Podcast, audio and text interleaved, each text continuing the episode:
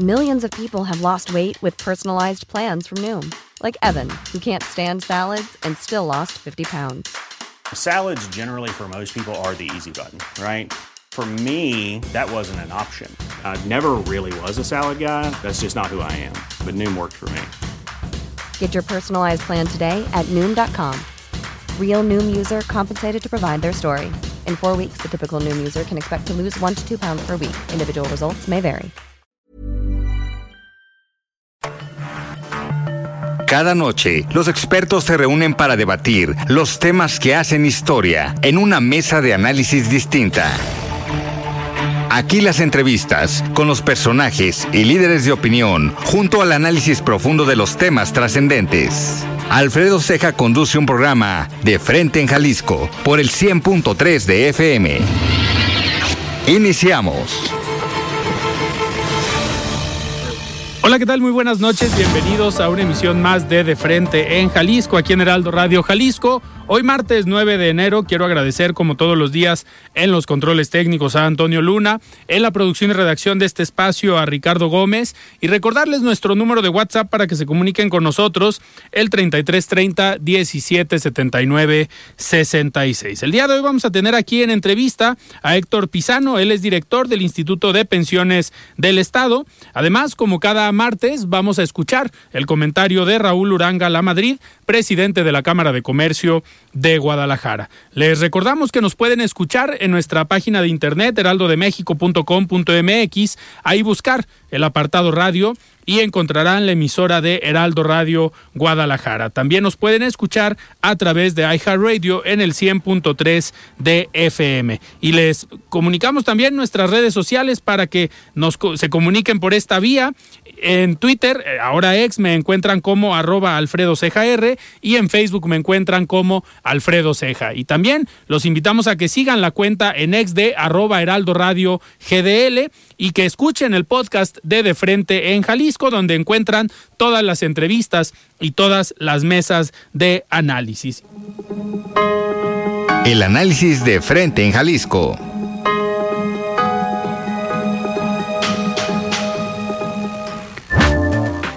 Muy bien, son las 7 de la noche con 4 minutos y arrancamos este programa de martes. Me da muchísimo gusto recibir aquí en cabina a Héctor Pisano, director del Instituto de Pensiones del Estado. Estimado Héctor, ¿cómo estás? Buenas noches. Pues primero agradecerte como siempre el espacio, a todo tu auditorio, el equipo y desearles pues, un feliz año. Igualmente. Toca, todavía estamos en los primeros días de, de este año y con mucho ánimo y la verdad con mucho trabajo. Héctor, hablando pues del, del trabajo que han realizado en pensiones del Estado, eh, dices que pues, hay mucho trabajo, pero hay mucho trabajo ya realizado y hay mucho trabajo por realizar en este 2024. Y me gustaría arrancar esta plática eh, y que nos digas cómo le fue a pensiones eh, del Estado en el 2023 como si tuviéramos que hacer un balance, un cierre, un análisis del 2023, ¿cómo, cómo lo definirías? Bueno, primero tengo que decirte que afortunadamente hemos podido cumplir nuestras metas, las que nos fijamos en, desde el 8 de marzo de 2021, cuando llegamos al Instituto de Pensiones, establecimos, recordarás, tres premisas eh, fundamentales. Eh, primero, sentar las bases para la viabilidad financiera del IPEJAL al 2051. Segundo, eh, llevar a cabo la regularización normativa, es decir, ajustar todos los procesos del IPEJAL a la norma, tanto de nuestra propia legislación como de las más de quienes nos auditan permanentemente. Somos parte del programa anual tanto de la Contraloría como de la Auditoría Superior del Estado, además de una auditoría externa que contratamos año con año y que lo que buscamos es que todos nuestros procesos estén apegados a la norma, manuales, reglamentos que creamos que no existían para, para dar orden, establecer atribuciones, facultades y sobre todo distribuir responsabilidades. Y por eh, último, tercero, pero no menos importante, mejorar en todos sus aspectos, en cualitativa y, y, cuantitativamente, el tema de los servicios, uh -huh. el tema de los préstamos, el tema de los servicios médicos, el abasto de medicamentos, la administración de las unidades de negocios, los proyectos inmobiliarios, las inversiones, etcétera. Entonces te puedo decir que en el balance ya al 2023, pues hemos podido cumplir en gran parte estas metas. No estamos satisfechos porque buscamos mucho más, pero bueno, ya se ha ido consolidando el, el que este IPEJAL haya acrecentado su reserva técnica, pasamos de hace 10 años de 25 mil millones hoy a 46 mil millones, hemos técnicamente duplicado la reserva técnica, que es el patrimonio del IPEJAL, donde eh, vienes a garantizar todos los derechos y todas las prestaciones que tienen quienes hoy eh, aportan como afiliados, son cerca ya de 129 mil, contra casi los 50 mil ya jubilados que tendremos en los próximos meses. perdón que te interrumpa, esta parte de las personas que aportan también ha aumentado, ¿no? También ha sido una parte importante.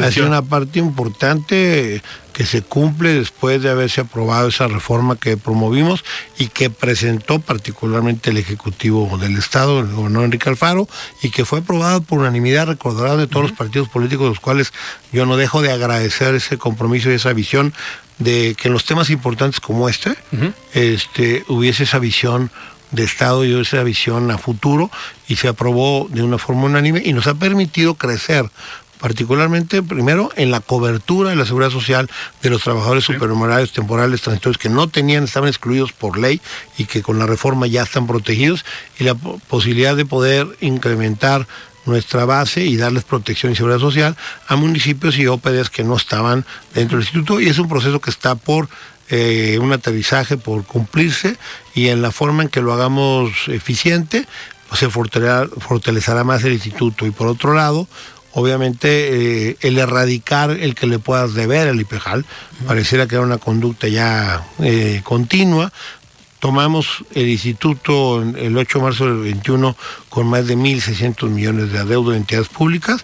Hoy estamos sobre los 200 millones, hemos avanzado mucho y hemos podido lograr acuerdos y convenios para que esto eh, se pueda ya eliminar, pero sobre todo que no vuelva a suceder. Establecimos normas eh, que ya no permiten que le puedas deber al IPEJAL. Son aportaciones de los trabajadores y los patrones y por otro lado también hemos buscado erradicar que las conductas que en su momento eh, pusieron en riesgo el patrimonio, recordarás casos muy emblemáticos de inversiones que eh, han tenido un, descalabro, han tenido un perjuicio y algunas que están eh, en proceso de ver si podemos recuperar o no esos millones que se invirtieron, nunca más vuelva a pasar que alguien pueda, burlando o omitiendo o violentando las normas de las políticas y de inversión, eh, comprometer el dinero de los trabajadores. Entonces, eh, nuestro trabajo ha sido ese, y en estos últimos tres años, eh, te puedo decir con, gusto, no satisfacción, que pusimos crecer la vida útil de pensiones en más de cinco años, lo cual equivale a que le hubieras invertido tú 60 mil millones de pesos de subsidio del gobierno estatal, lo cual no sucedió, pero sin embargo pudimos crecer en la vida imperial. Y esa es la ruta en la que estamos trabajando y sobre todo en buscar mecanismos que fortalezcan día a día el instituto, una buena comunicación y con gran apoyo de los representantes de los trabajadores, de los sindicatos, eh, de trabajadores de municipios, del estado, de los OPDs, con su apoyo es como hemos podido caminar los representantes del magisterio, no se diga, la sección 47, en su momento Arnoldo Rubio, hoy Luis González y todo el equipo que los rodea, con un gran compromiso y, sobre todo con una visión de cómo sacar adelante el IPEJAL, cómo proteger el IPEJAL y sobre todo proteger a sus agremiados, a quienes ellos representan, y los mismos trabajadores y los sindicatos del propio IPEJAL que han este, puesto de, de, su parte para que esto cambie. Entonces, el contar con el apoyo de exacto, de quienes son los integrantes de IPEJAL, o sea, los dueños del dinero que aportan, y de los propios colectivos de los jubilados que nos han venido apoyando en la toma de decisiones y nos han venido observando y señalando lo que ellos ven que no está eh, de alguna manera adecuado a lo que se merecen, pues eso ayuda a que mejores. Hoy podemos hablar además que nuestra infraestructura se ha mejorado, sobre todo en el tema de salud. Recordarás que cuando llegamos había tres unidades médicas familiares, la última se había hecho hace más de 10 años, no reunía las características de, de calidad, de especificaciones que la propia norma de salud eh, señalaba, creamos y pudimos construir una nueva unidad médica familiar en Los Olivos, que es una unidad médica que lo puedes ver, no le pide nada a ninguna institución privada, de hecho estamos por encima de algunas, y que vamos a tener una capacidad de más de 20 mil eh, pacientes para poder atender. Ese es para atención a ya los pensionados, ¿verdad? Afiliados, Ya a todos jubilados. los derechohabientes, pero importante es que son las áreas de prevención. Hoy tenemos cuatro unidades familiares y vamos por una quinta, estamos impulsando de la mano del gobernador, una petición también obviamente del magisterio, los trabajadores, que podamos lograr una quinta unidad médica familiar que le dé esa cobertura con esa calidad Ujú. Y con esa calidez que se requiere y se merecen quienes le han aportado toda su vida al servicio público. ¿Este proyecto de la nueva unidad médica ya la tienen en alguna zona o apenas está el proyecto? El proyecto ejecutivo totalmente terminado, la visión, eh, el proyección financiera, el terreno lo tenemos ya, está de hecho al lado del IPEJAL. Estamos Ah, a días de que el Consejo pudiera ya determinar, pero lo que tocaba, que era la tarea de hacer, construir, Claro. ver la viabilidad, las necesidades y todo lo que conlleva un proyecto de esta naturaleza y la posibilidad de ejecutarlo para cumplirlo en el plazo donde estamos en la administración, no dejar pendientes para otra administración, está en la mesa ya y hoy tuvimos reuniones en Casa Jalisco con el Ejecutivo, con el presidente del Consejo de Administración, Juan Partida, eh, para revisar esos, esos temas que hemos venido trabajando en meses, eh, con el director de servicios médicos, con todo su equipo, con el apoyo técnico de la CIOP, Con un acompañamiento no solamente en ese tema, sino en todos de la Contraloría del Estado. Sí. O sea, la Contraloría del Estado, desde el 8 de marzo que yo llegué del 2021 a IPEJAL, al día de hoy no nos ha dejado de acompañar, de señalar, de llevar procedimientos, de instaurar en su momento responsabilidad y eso, eso obviamente nos permite siempre mejorar Claro. y que con el acompañamiento y con la asesoría de la Contraloría, pues este evitar caer en los vicios del pasado. Y tener, al final, yo siempre lo he comentado las otras veces que has estado aquí, tener la confianza y la certeza de que están en el último año de la administración y que te vas a poder ir tranquilo, ¿no? Con todos los proyectos que se hicieron, pero aparte, tranquilo en cuanto a la forma en cómo se hicieron las cosas. Sobre todo eso, que cada decisión que tomes, cada determinación, eh, esté apegada a, a derecho, que tengas el apoyo y el respaldo de quien te audita, quien te revisa, como también ha sido el caso de la Autoridad Federal del Estado, con quien hemos trabajado meses para cada proyecto, y eso es lo que nos da la tranquilidad de que lo que hacemos lo estamos haciendo bien, porque seguimos sus directrices, y así lo seguiremos haciendo, porque no hay otra. O realmente eh, te aplicas en cumplir la norma con lo que eso implica y es difícil de hacerlo, eh, o sencillamente no estás respondiendo a las expectativas de quien te confiaron en su momento eh, los recursos que les han costado pues toda su vida construir. Héctor, ahorita comentabas que no volver, digamos, a los vicios del pasado o a la forma en cómo se hicieron, pues en administraciones pasadas, la de Jorge Aristóteles Sandoval, la de Emilio González Márquez, que hay temas, pues, eh, legales, judiciales, que están todavía en, en proceso, que fue principalmente por estas inversiones que pusieron en riesgo el patrimonio de, pues, de pensiones del Estado y de las personas que ahí aportan. En este sentido, pues se ha hablado mucho de las pues mega inversiones o los proyectos en estas grandes empresas. Que, que, es una parte que a lo mejor no pueden ser omisos ustedes hoy en esta administración y que se tienen que seguir haciendo inversiones, se tiene que diversificar, digamos, los ingresos o la forma en como pensiones del Estado eh, recauda eh, dinero o tiene utilidades. ¿Cuáles serían eh, en esta administración o en lo que te ha tocado a ti estar al frente de pensiones esas, pues esos proyectos clave para pues tener invertido el dinero con utilidades positivas? Primero fue eh, revisar las condiciones de todas las inversiones que de forma líquida se tienen colocado una serie de instrumentos, documentos en un portafolio que obedece y busca ajustarte a ciertas normas y porcentajes que se establecieron para la protección del propio recurso, sí buscar tener esa rentabilidad que requieres uh -huh. para que el dinero no se diluya, ¿sí? No se eh, pierda, claro. pero sobre todo eh, que le des la posibilidad al instituto de irse fortaleciendo, que afortunadamente ha sido el caso en los últimos años. Como te decía, reserva técnica ya casi duplicada a lo que había hace 10 años.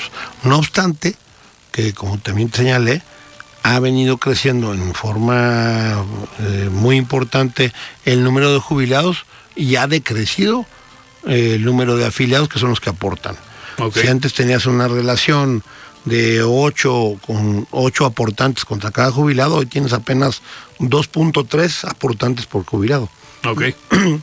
Eso te genera un desequilibrio claro. en tus finanzas. Pero sacando adelante proyectos inmobiliarios con una tasa de retorno importante, garantizada, eh, cuidando que los procesos de inversión sea con empresas consolidadas, que tengan una visión muy clara de lo que van a hacer, que sí tenga viabilidad con el mercado, con estudios que te den eh, en, en la revisión económica una posibilidad real de obtener el, el objetivo, pues hemos ido avanzando, porque lo importante es que ese patrimonio que tiene pensiones, esos bienes inmuebles, más el recurso, junto con quienes se han acercado planteando negocios para pensiones, pues lo primero que tienes que garantizar es que pensiones primero gane Claro. antes que los demás, cosa que no sucedía antes.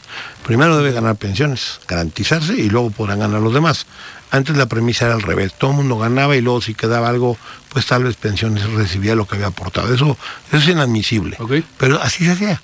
Entonces, bueno, más, a- más allá de hablar del, del pasado, que aparte ha sido un tema de pensiones en los últimos años muy recurrente, porque por fin se llevaron a cabo todas aquellas acciones que nunca se habían emprendido, no se habían ejercitado. ¿Y por qué se llevaron a cabo? Eh, porque para poder generarle confianza a quienes hoy nos han confiado sus recursos, pues tienes que demostrar que no dejaste nada en el velo de la impunidad, que no dejaste de ejercer alguna acción, que no dejaste llevar a cabo algún procedimiento de responsabilidad, para que la autoridad a quien le corresponde determinar nos diga, oye, sí hay delito, ¿sí? Hay una presunta responsabilidad y hay una sanción. O no lo hay y que quede satisfecho el interés del instituto Claro. y de los dueños del dinero, que sí se ejerció una acción por si hubiese algún tema que hubiese contravenido algún tipo de norma o legislación. Entonces, ese ha sido nuestro trabajo en los últimos eh, dos años y medio. Y, y tratamos de que esta última etapa, en la que si nos siguen dando la confianza, por lo menos para acabar la administración, podamos darles buenas cuentas en términos de que tanto las inversiones como los salarios inmobiliarios, como el manejo del tema de los préstamos corto plazo, mediano, largo plazo, hipotecario, como todo el tema de la adquisición de los productos, los servicios y los servicios que damos se hacen de una forma eficiente, responsable, transparente y con una rendición de cuentas.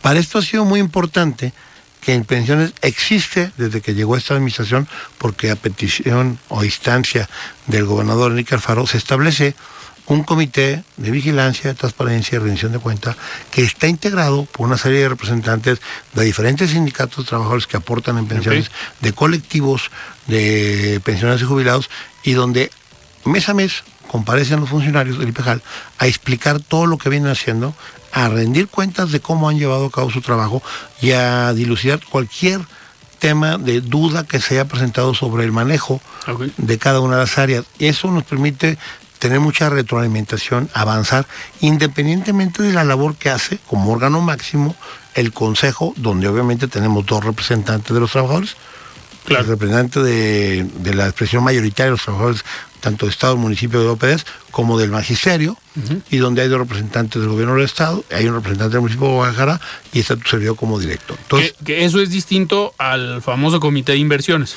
totalmente diferente. Además, hay un comité de inversiones donde se ve todo el paquete el llamado portafolio de inversiones líquidas del dinero que tenemos líquido, donde lo colocan, normalmente se coloca en papel gubernamental, que es el más seguro, para no especular, sí ganar un poco más de lo que ganarías en una cuenta, pero sin mucho riesgo, y tienes una parte, los papeles corporativos, donde buscas Claro. que te dé algún rendimiento adicional, porque si no el dinero se diluye, o sea, la, Sí, sí, sí. la velocidad de los compromisos y los gastos son enormes.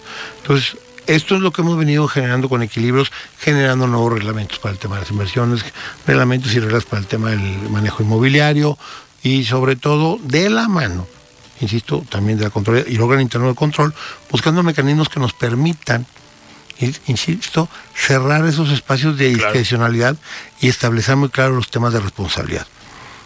Para evitar eh, que se puedan dar eh, decisiones o determinaciones que vulneren los derechos o, perjudiquen el patrimonio, hemos estado generando políticas que nos eh, día a día nos permiten evaluar y revisar cómo se toman las decisiones, así como se, hoy tenemos mecanismos muy estrictos de cómo se aprueban las pensiones, donde se hace una revisión. Claro que ahorita esta semana fue un tema ahí eh, que dio nota, ¿no? Claro, pero son temas que se revisan eh, y que hubo una respuesta clara, con reuniones previas y también hay que decirlo, podemos entender algunos señalamientos que hagan tal o cual medio, tal o cual persona son personas, pero no podemos nosotros vulnerar derechos si tenemos los elementos y la información en nuestro poder y cuando está avalada por las instituciones donde se genera y certificada por ellos. Y al final, digo, en este, en este caso fue el de Alfredo Argüelles, que en su momento fue secretario general eh, del Congreso,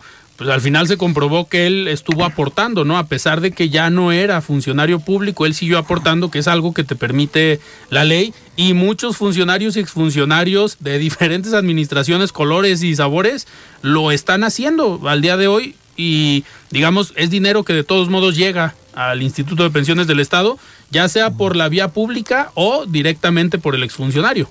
En el caso particular que señala, él estuvo aportando durante 11 años la parte que le correspondía para poder mantener su derecho que venía generando por los años que había dado su servicio, cumpliendo más de 20 años de aportación y teniendo una acreditación de 30 años de servicio, que es lo que te marca la ley. Y nosotros lo que vemos son expedientes. Y lo que hacemos en los es revisar la documentación, hojas de servicio, talones de aportación, verificar con finanzas que efectivamente se hayan hecho los pagos en tiempo y forma. Y por otro lado, como algo adicional, que es una política que se estableció apenas hace unos años, unos meses, se verifica la información y se pide certificación tanto del Congreso del Estado como el municipio de Chapala, etcétera. Ellos nos entregan la información corroborada, certificada, nosotros la pasamos al Consejo y aún así el Consejo pidió en dos ocasiones que se parara la aprobación para hacer una revisión y otra revisión hasta que se aprobó. Y creo que eso es sano. Sí. Es sano que haya esa duda siempre de todos los procesos, sobre todo cuando se habla de personas que pues, tienen una edad este, no muy avanzada o que tenían dos este, empleos, ver la compatibilidad de los horarios. Créeme que se hace una revisión minuciosa. Y sobre todo, hoy contamos muy particularmente con la participación de los representantes de la sección 47 del Ministerio en las mesas de trabajo revisando de una forma muy exhaustiva los documentos, lo cual nos ayuda a no equivocarnos. Certeza, claro. Oye, Héctor, otro de los temas, antes de irnos a, un corte, otro de los temas que en su momento habíamos platicado y también, pues, en algunos radioescuchas generó eh, polémica, eh, pero tú siempre te comprometiste desde un inicio, fue el tema del abastecimiento de, medicamentos. En ese sentido, ¿cómo cierran el 2023 y cómo viene el 2024 en el tema de medicamentos? Mira, iniciamos bien el 2024 porque hicimos bien las cosas en el 2022. Te explico. 22. Ok. Logramos preparar todo nuestro esquema de procedimientos a tiempo para poder llevar a cabo una licitación en tiempo y forma cumpliendo toda la normativa con la participación de todos los integrantes que tenemos conforme a la ley de compras de nuestro comité para poder hacer una adquisición bianual, para poder garantizar todo el abasto en tiempo y forma de medicamentos de nuestras claves que tenemos en el 2023 y 2024. En 2023 se fue dando esto, que pudimos manejar un promedio cerca del 82% y garantizar que en el 24 tuviéramos mínimo eso, pero sobre todo también garantizando los precios. Esto además, este, Alfredo, de que afortunadamente en el sistema de pensiones del Estado Jalisco, lo que no te podamos otorgar en tu consulta en la farmacia de la unidad médica familiar, tú lo puedes adquirir y yo te lo tengo que pagar, este reembolso, que no existe en la mayoría de los sistemas de salud. Eh, sin embargo, no es lo mejor porque una persona que tiene limitada su pensión, pues espera que les dotes al 100% su receta. Y si algo no tiene, tiene que ir a comprar o no solamente tiene que extraer dinero de su pensión, que obviamente nunca será suficiente, más el gasto de hacer el trámite y traslado. el tiempo. Hey, it's Danny Pellegrino from Everything Iconic. Ready to upgrade your style game without blowing your budget? Check out Quince. They've got all the good stuff shirts and polos, activewear, and fine leather goods, all at 50 to 80% less than other high end brands. And the best part? They're all about safe, ethical, and responsible manufacturing. Get that luxury vibe without the luxury price tag. Hit up quince.com slash upgrade for free shipping and 365 day returns on your next order. That's quince.com slash upgrade. Hey, it's Ryan Reynolds, and I'm here with Keith, co star of my upcoming film, If, only in theaters, May 17th. Do you want to tell people the big news? All right, I'll do it. Sign up now and you'll get unlimited for $15 a month in six months of Paramount Plus Essential Plan on us. Mintmobile.com slash switch. Upfront payment of $45 equivalent to $15 per month. Unlimited over 40 gigabytes per month. Face lower speeds. Videos at 480p. Active Mint customers by 531.24 get six months of Paramount Plus Essential Plan. Auto renews after six months. Offer ends May 31st, 2024. Separate Paramount Plus registration required. Terms and conditions apply if rated PG.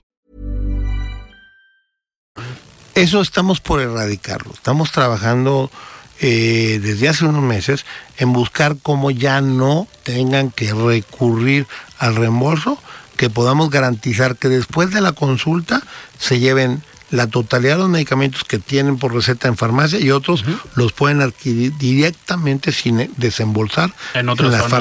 farmacias y nosotros responder directamente con las farmacias. Cuidando toda la normatividad y el proceso, Claro. hemos trabajado y estamos ya por por fin este, aterrizarlo y concluirlo y erradica- erradicaremos ya de, de por vida ese señalamiento muy justificado de todos los derechohabientes de que no encuentren algún tipo de medicina. Tú sabes que hay algunos medicamentos que no están en el mercado, ¿eh? Sí, claro. A nivel nacional e Sí. internacional. Sabes que hay medicamentos comprados muy difíciles. Sin embargo, si lo hay en el mercado, nuestro derechohabiente lo va a tener. Ok. Y no estamos hablando de una megafarmacia como lo están inventando a nivel eh, federal. Digo, al final, este tema lo saqué a relación por lo que nos comentaste tú la entrevista anterior, la vez pasada que platicamos el año pasado, que era uno de los eh, proyectos también que estabas, que estabas trabajando. Entonces, qué bueno que uno se logró consolidar esta compra, digamos, completa para 23 y 24 y que ahora están trabajando ya en esta en esta parte para poder dotar de, de eliminar el reembolso Claro. y evitar esa queja. Queremos que antes de terminar el primer trimestre podamos darle resultados a la gente y eliminar ya de pensiones la inexistencia de algún medicamento, del nivel que sea. Y dos, en el tema de los especialistas, que de hecho hemos triplicado nuestra plantilla, donde ha habido no un número suficiente de ciertas especialidades, ya trabajamos con algunas universidades, con algunos eh, esquemas con- egresados especializados en estas disciplinas que nos hacen falta para lograr los convenios suficientes para que ya también esa parte la podamos erradicar. Entonces yo creo, yo creo que este primer trimestre vamos a poder consolidar que esas quejas que recibimos cuando llegamos y que hemos ido buscando Soluciones. solucionar, les demos una solución de plano antes de que termine el mes de marzo. Perfecto. Héctor, pues viene entonces un buen año y un buen cierre de administración para pensiones del Estado. Sí, estamos involucrados, como sabrás, en todas las auditorías, porque como te señalaba, pues, pensiones es obvio, ha sido- es uno de los entes más auditados, Sí. o el más auditado. En todos los planes que hay del Contralor de estamos, insisto, nos auditan hasta tres entes por lo menos al año, lo cual hace que casi eh, el 80% del tiempo estamos involucrados en procesos. Eso es bueno. Eso es bueno para poder rendir buenas cuentas y que el recurso que se tenga se utilice de una forma eficiente y transparente, pero este creo que rumbo a este final de 2024 trataremos de que los asuntos más importantes de pensiones queden aclarados y resueltos en el primer trimestre. Perfecto. Héctor, pues, muchísimas gracias por venir aquí a de frente en Jalisco. Al revés, siempre agradecerte que nos dé este espacio, muy importante podernos comunicar con la gente que nos escucha. Hoy se ha puesto en la mesa el tema de pensiones, qué bueno que se discuta, ojalá se haga de la forma más amplia. Nosotros creemos que la solución del tema de pensiones debe ser un tema integral Claro. y hay que recordar que son dos niveles, federal y local. Los sistemas de pensiones estatales casi todos están quebrados, afortunadamente Jalisco no, pero se requiere discutir y analizar esto a fondo y ojalá todos los que hoy participan, que nos quieren representar en la Cámara de Diputados, en el Congreso del Estado, en el Gobierno del Estado y en el Gobierno Federal, tengan muy claro qué van a hacer con el tema de pensiones, porque es un asunto que no está para los 20 años, dentro de 20 años, es para los siguientes dos o tres años. Perfecto. Muy bien. Platicamos el día de hoy con Héctor Pisano, él es director del Instituto de Pensiones del Estado. Estimado Héctor, muchísimas gracias. Buenas noches. Gracias, Alfredo. Muy bien, nosotros vamos a un corte y regresamos.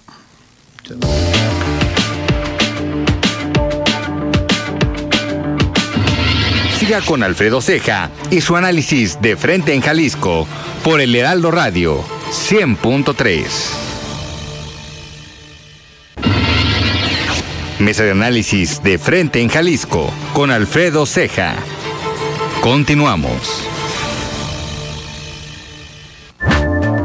Muy bien, estamos de regreso aquí en De Frente en Jalisco. Son las 7 de la noche con 35 minutos y en el primer bloque platicamos con Héctor Pisano Ramos. Él es el director del Instituto de Pensiones del Estado, sobre todo, perdón, lo que pasó en 2023 con el instituto, todos los proyectos que generaron y todo lo que viene también para este 2024, que es el cierre de la administración y siempre son años eh, complejos para las administraciones y sobre todo eh, comentaba pues el escrutinio y la revisión a la que es sometido el Instituto de Pensiones del Estado, que sin duda va a ser de gran ayuda que ha tenido a la Contraloría del Estado y a las diferentes instancias como la Auditoría Superior eh, cercano en todos los procesos y sobre todo institucionalizando algunos o formalizando algunas formas de operar dentro del instituto, con lo cual pues han ganado una viabilidad financiera en los últimos años y sobre todo una estabilidad para los próximos años, pero sobre todo eh, comentaba algo interesante Héctor eh, Pisano, que pues el reto también es para quien vaya a llegar tanto al Congreso del Estado, los diputados federales, pero también al gobierno del Estado, saber que no es una, un problema resuelto al 100%, sino que es algo que se tiene que seguir trabajando para garantizar toda la estabilidad para el Instituto de Pensiones del Estado. Muy bien, antes de continuar, nosotros vamos a escuchar el comentario de Raúl Uranga La Madrid, presidente de la Cámara de Comercio de Guadalajara. Estimado Raúl, ¿cómo estás? Buenas noches. Muy buenas noches para ti, Alfredo, y para tu apreciada audiencia que sigue de frente en Jalisco un programa de Heraldo Radio. Uno de los propósitos más comunes en el inicio del año es capacitarse. Como bien sabes, adquirir más conocimientos y certificados es una manera de avanzar en tu vida profesional en un mercado laboral tan competitivo. Desde la Cámara de Comercio de Guadalajara nos hemos enfocado en renovar y reforzar nuestros servicios. Uno de ellos es el que damos a través de nuestro Centro de Formación Empresarial, al que llamamos CEFOR. A través del CEFOR y en alianza con las universidades más importantes del país, el año pasado capacitamos a miles de personas. Los temas son variados e importantes, desde cursos para mejorar tus ventas hasta diplomados y seminarios en temas como innovación comercial. Uno de los diplomados más exitosos que tuvimos el año pasado y que volveremos a impartir en 2024 es el de Derecho Inmobiliario quienes se han graduado de este programa ahora pueden dar una atención más especializada a sus clientes, además de que cumple con la nueva ley en la materia, que exige la capacitación y actualización permanente de los prestadores de dichos servicios. Este viernes 12 de enero arrancamos con nuestra agenda anual de capacitaciones, con el seminario en innovación de la gestión comercial. Para el 22 de enero tendremos un taller práctico sobre inteligencia artificial para impulsar tu negocio impartido por un capacitador de clase mundial. Y el 30 de enero iniciará el seminario de ventas que impartiremos en conjunto con la UNIVA. En febrero tendremos un seminario en finanzas impartido con la Universidad Panamericana y también la primera edición del 2024 de nuestro diplomado en Derecho Inmobiliario. Puedes tener la confianza de que cada taller, curso o diplomado que se imparte desde la Cámara de Comercio de Guadalajara va de la mano con las necesidades del mercado. Si quieres más información, puedes marcar al 33 38 80 90 90 en las extensiones 21 34 o 2203 o ingresar a www.cefor.mx. Hasta aquí mi comentario, Alfredo. Les deseo que tengan una excelente semana. Nos escuchamos el próximo martes.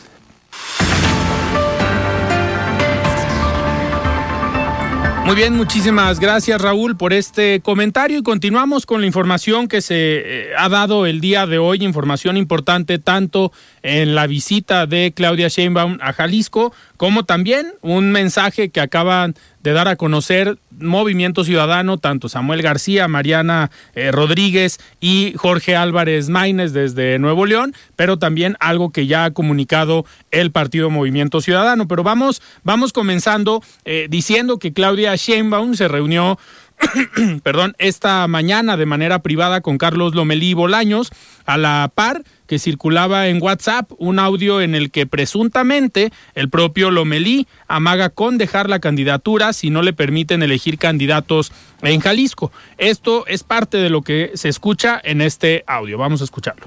Le dije, mire, si usted quiere que esto prenda, así, yo déjeme decidir locales, federales y municipales.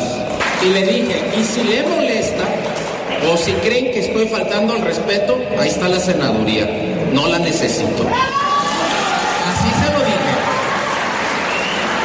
Porque nosotros no estamos por eso.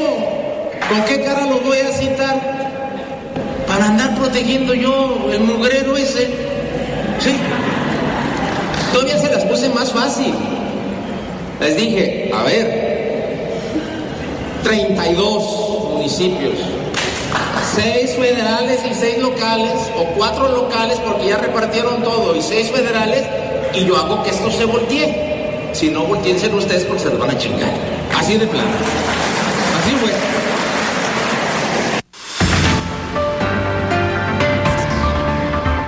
Y en respuesta, Claudia Sheinbaum señala que nadie puede elegir las candidaturas en Morena si no es el pueblo, pues los estatutos del partido señalan que debe ser a través de encuestas cómo se eligen a los candidatos, incluso afirma que ni ella misma, al ser la coordinadora nacional de los comités de defensa de la Cuarta Transformación, puede imponer nombres. Vamos a escucharla. Es importante que todos sepan, las candidaturas en Morena se deciden por encuesta. Nadie decide una candidatura. ¿Por qué es por encuesta? Primero porque así son los estatutos de Morena. Y segundo porque es lo mejor que podemos hacer, porque finalmente decide el pueblo de un municipio, de un distrito, quiénes son los mejores candidatos o candidatas. Entonces nadie tiene la atribución para poder definir una candidatura, ni yo. En todo caso, pues él eh, tendrá que decir si es un audio real o no.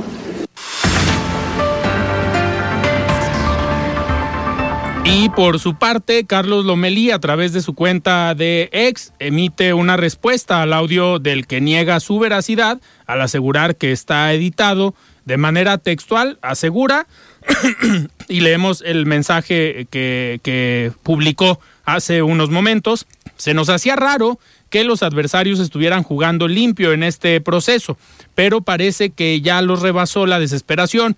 Están circulando un audio de WhatsApp editado con la voz de un servidor buscando dividir a nuestro movimiento.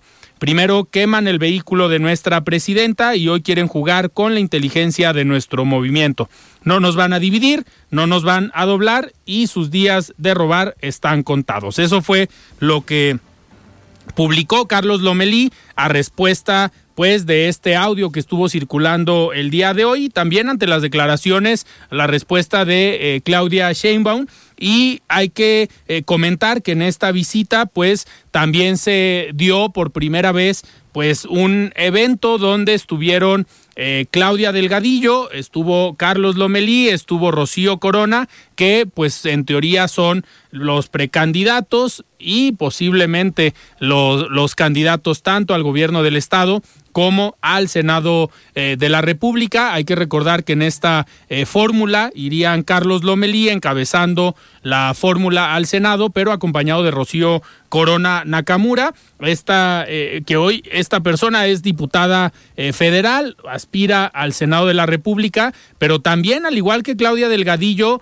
han sido personajes que han ganado su distrito en el caso de Rocío Corona eh, con una historia eh, priista durante muchos años y en la elección pasada compite por la por el Partido Verde Ecologista de México gana eh, su distrito y por eso es diputada federal ahorita. Son, me atrevo a decir, estos dos personajes, tanto Claudia Delgadillo como Rocío Corona, eh, dos mujeres que han ganado sus elecciones, que han recorrido sus distritos y tienen un trabajo bastante, bastante activo ya desde hace algunos años, desde que militaban en el Partido Revolucionario Institucional. Y ahora en este evento en Lagos de Moreno se da eh, pues el encuentro, se da hoy posiblemente eh, estaremos viendo eh, unidad en Morena, que era algo que hace mucho no veíamos, ya lo decíamos desde hace tiempo en la mesa que tenemos aquí de partidos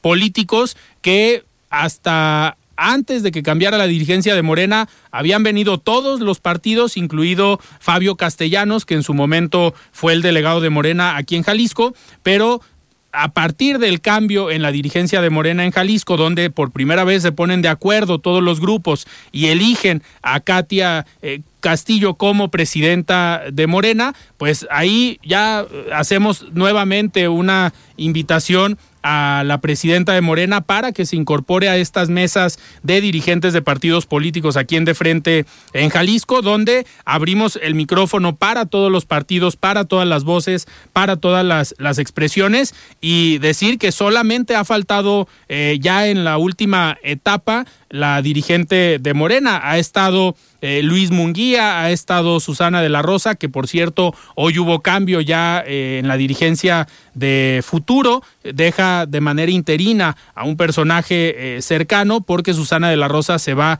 a encabezar pues las candidaturas eh, del partido aquí en la zona metropolitana eh, de Guadalajara, pero todos los presidentes, Diana González, Laura Aro en su momento, ahora Antonio eh, Padilla, Natalia Juárez, Luis Munguía, todos han venido aquí a de frente en Jalisco a esta mesa, entonces hacemos extensiva esta, esta invitación y pues hablar de, esta imagen que vemos hoy donde se reúnen los liderazgos en Morena, pues nos habla también que tal vez la doctora Claudia Sheinbaum viene a Jalisco a tratar de poner orden, a alinear a los que eh, en su momento no han estado tan convencidos de la candidatura o de haber cedido la candidatura para que encabezara el Partido Verde aquí en Jalisco con Claudia Delgadillo. Vamos a ver cómo transcurre ahora este proceso de intercampañas y, por supuesto, cómo transcurren las, las campañas. Y en otro,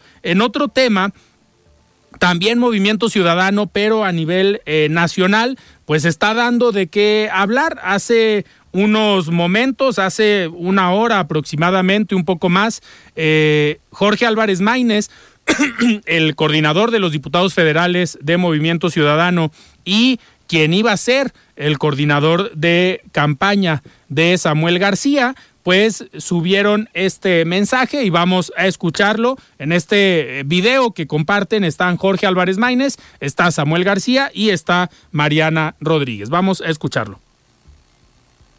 ¿Qué dijeron? Que ya no iba a haber candidato. Ilusos. Les tengo muy buenas noticias. Qué buenas. Excelentes noticias para Nuevo León, para México y sobre todo para los jóvenes, que somos mayoría en este país. Los ilusos de la vieja política creyeron que nos habíamos quedado sin candidato. Que pegándole a Samuel millones de jóvenes se quedarían sin esa opción fresca y de futuro. Pues se equivocan, porque Samuel era el precandidato, pero somos millones en este equipo, en esta colectividad que queremos algo nuevo. Así que hoy quiero decirles que entrego la estafeta aquí a mi compadre, que era el coordinador de la campaña, Jorge Álvarez Maínez, por eso me dejé la barba en la piochilla aquí, para mandar una señal que dijeron, vea, pues no. Pues no. Entonces, quiero decirles que tenemos candidato muy bueno, precandidato. Y es el más naranja y fosfo de todos, porque es el que más antigüedad y más representa a esta gran plataforma Movimiento Ciudadano. Yo conocí a mi compadre en el 2015 cuando me invitó Movimiento Ciudadano a ser diputado local. tenemos ocho años jalando. Es quien más ha hecho trabajo político, territorial, en todo el país, desde Tijuana hasta Tulum, me atrevo a decir. Y además es una persona íntegra, joven, por eso nos va a representar, tiene 38 años y hoy ya es el coordinador de los diputados del Movimiento Ciudadano en el Congreso de la Unión. Tiene un nivel que yo admiro, por eso le invité de coordinador de campaña y ahora va a ser a la inversa. Ahora él va a ser la imagen, la cara, el precandidato y próximo presidente de la República de México. Por eso lo invitamos hoy a comer y quiero decirles que tiene todo mi apoyo, el de mi Pues esto es el, las palabras de Samuel García y ante este eh, video, este mensaje que publican en sus redes, también ya Movimiento Ciudadano emite un comunicado fechado el día de hoy que me permitiré leer eh, textualmente. Esta tarde en sesión conjunta de la Comisión Operativa Nacional y de la Comisión Nacional de Convenciones y Procesos Internos, se presentó la propuesta del diputado Jorge Álvarez Maínez como precandidato de Movimiento Ciudadano a la presidencia de la República. Esto en términos de lo establecido en la convocatoria para el proceso interno de candidaturas postuladas por Movimiento Ciudadano al proceso electoral federal para sustituir la candidatura del doctor Samuel Alejandro García Sepúlveda. El registro oficial será el día 10 de enero de 2024 a las 12 horas en Luisiana 113, Colonia Nápoles, Ciudad de México. Este es el comunicado de Movimiento Ciudadano pues donde prácticamente le están cediendo ya con el anuncio que hacen en redes sociales Samuel García, pues estaríamos ante el escenario de que Jorge Álvarez Maínez, el coordinador de los diputados federales de Movimiento Ciudadano, se estaría convirtiendo en el abanderado o quien representaría a Movimiento Ciudadano en la contienda electoral el próximo mes de junio. Y ante esto, pues obviamente esperemos también las reacciones tanto de los diferentes actores de Movimiento Ciudadano. Vamos a ver qué comentan los actores aquí en Jalisco. Sabemos que Jorge Álvarez Maínez si bien es zacatecano, tiene también relación eh, con Jalisco, estudió acá en Guadalajara, en el ITESO, eh, entonces eh, lleva buena relación con algunos diputados federales de Jalisco, diputados federales de Movimiento Ciudadano, entonces estaremos buscando también el día de mañana a ver si, si podemos tener la, la comunicación ya sea con algún diputado federal, con Manuel Herrera, con Mauro Garza, con Checo Barrera para ver pues de qué manera o cómo ven la, la llegada o el nombramiento y la postulación eh, de Jorge Álvarez Maínez como candidato o posible candidato de Movimiento Ciudadano a la presidencia de la República. Tendrán mucho trabajo por hacer en Movimiento Ciudadano porque si bien es el coordinador de los diputados eh, federales, pues no tiene el conocimiento a nivel nacional que en su momento logró tener o tiene Samuel eh, García. Tendrán que trabajar, yo creo, a marchas forzadas en este periodo de intercampaña, en una estrategia y en las campañas, en, en el periodo de campaña, pues para llevar y dar a conocer a Jorge Álvarez Maínez en los estados de la República, porque también a esto hay que sumar que si bien Movimiento Ciudadano es una marca posicionada en algunos estados como Jalisco, Nuevo León, eh, Campeche y algunos otros, pues todavía hay algunos estados, lo veíamos en la encuesta que publica el Heraldo de México el día de ayer, veíamos que en algunos estados donde se elige eh, gobernador, pues el porcentaje de movimiento ciudadano ronda entre el 5, 7, en algunos casos el 8, 9%, pero eh, en algunos estados Movimiento Ciudadano no tiene una fuerte eh, presencia y ahí es donde posiblemente cueste trabajo que sea un perfil eh, relativamente nuevo, a pesar de que lleva años en política, pues no ha tenido una exposición nacional notoria como Samuel García y pues vamos, vamos a esperar a ver qué, qué sucede con Movimiento Ciudadano. Vamos a buscar estas voces para platicar con ellas el día, el día de mañana y sobre todo también esperar las reacciones del electorado en su momento, eh, del electorado joven, que es al que eh, hacen un llamado en estos momentos donde pudieran eh, conectar. Vamos a ver qué pasa con las otras dos alternativas, tanto Claudia Sheinbaum como Xochitl Galvez. A ver, se va a poner interesante porque esto también viene a cambiar la estrategia y el ajedrez político para las otras dos eh, eh, para las otras dos fuerzas políticas. Muy bien, pues se nos fue el tiempo. Eh, se quedan ustedes informados con esto que acaba de suceder en Movimiento Ciudadano y lo que pasó el día de hoy con Morena, pero nos escuchamos el día de mañana. Yo soy Alfredo Ceja, muy buenas noches. Alfredo Ceja los espera de lunes a viernes para que junto con los expertos y líderes de opinión analicen la noticia y a sus protagonistas. Esto fue De Frente en Jalisco, otra exclusiva de El Heraldo Radio.